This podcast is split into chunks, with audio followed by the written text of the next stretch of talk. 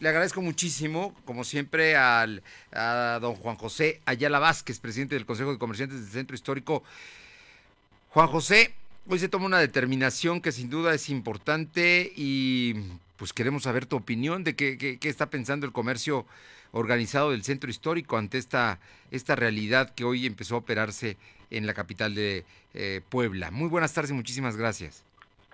Fernando, muy buenas tardes. Eh, pues mira, la verdad es que es situación complicada por la falta de comunicación, por la falta de empatía de, la autoridad con los que pues tenemos la necesidad de, estar en el centro histórico, de, hacer algo por, por mantener algunos puestos de trabajo pues vigentes. Eh, es una situación que, que vemos lamentable porque nosotros desde hace ya prácticamente cuatro semanas hemos visto disminuido la presencia de vehículos como de personas en el centro histórico entre un 80 y un 90% dependiendo el día. Eh, veíamos que los pocos comercios que, siguen laborando, lo único que hacen es tener un poco de ingresos para pagar lo indispensable que en este momento son únicamente los sueldos. Estaremos debiendo rentas, estaremos no pagando impuestos, pero queremos que la gente tenga un poco de ingresos para poder salir adelante. El tema que se da esta mañana, lo que lo que más nos duele, lo que más nos lastima, es ver que la autoridad no nos escucha, no nos toma en cuenta. Creemos que esa, esa no es la forma de gobernar y, la verdad es que sí nos preocupa muchísimo lo que está sucediendo en este momento en el centro histórico. ¿Cuál sería la propuesta de los comerciantes del centro histórico a la autoridad municipal? Primero que, que nos que, la autoridad nos dé la cara, que la presidenta nos diga, nos explique el por qué y el por qué la decisión de cerrar una parte del centro histórico cuando bueno pues vimos hace prácticamente 10 días como en Cuaresma pues hubo un desbordamiento en el mercado 5 de mayo que la autoridad sabe que cada año sucede. Si ya sabía lo que sucede, ¿por qué no tomó acciones? no Y ese tipo de situaciones, si no son comentadas, si no somos escuchados, eh, la verdad es que deja mucho que desear. Si nosotros escuchan nuestra postura, platicamos con ellos, a, lo mejor podemos buscar alternativas de solución o sumarnos de forma permanente a lo que la autoridad nos haga llegar, pero cuando son tomadas unilateralmente, eh, la verdad es que hacen más mal que bien.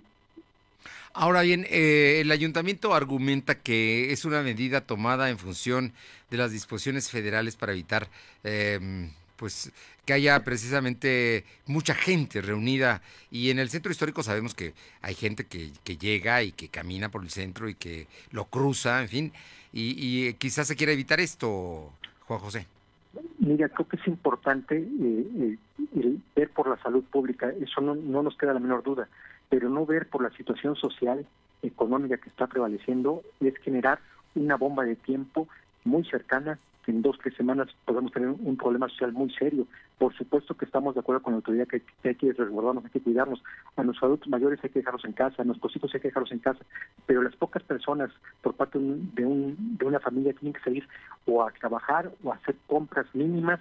Digo, estamos en nuestras ventas un 80, 90% abajo. O sea, ahí, ahí te dice y te indica cómo es la situación en el centro histórico.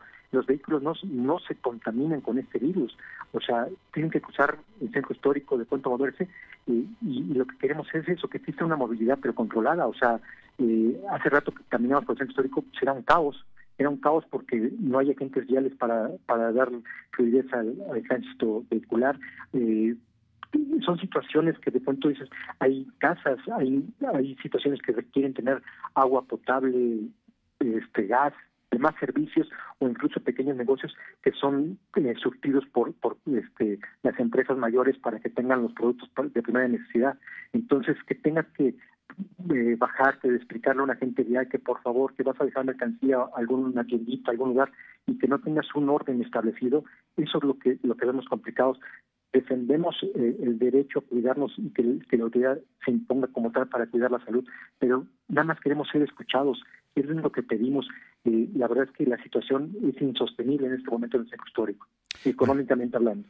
no, bueno, me imagino la situación que están guardando porque muchos son comercios que van al día y que sin clientes pues el flujo es mucho menor. Pero en, el tema de los servicios básicos el ayuntamiento se compromete que no a que sí habrá acceso ¿eh? y también a las a la gente que viva en el centro que no es poca, pero también van a tener acceso. El problema es para la gente que tiene que caminar eh, y, llegar precisamente a sus centros de trabajo o hacer sus compras.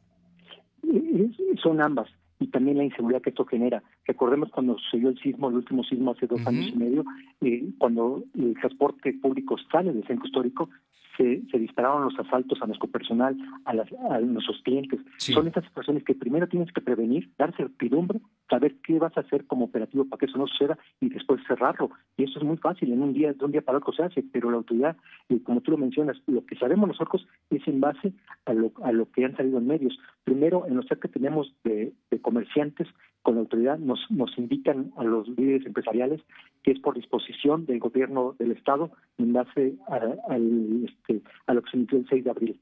Bueno, a mí dime de los 217 municipios, ¿cuántos tienen cerrado su acceso vehicular a sus centros? Ninguno, solo este. ¿Por qué se decidió ese, ese cuadrante? ¿Por qué no se decidió hacerlo en una junta auxiliar? ¿Por qué no se decidió hacerlo en toda la ciudad? ¿Por qué no se decidió aquí? Es eso, lo único que nos hace falta es comunicación. ¿Quién tomó la decisión y en base a qué?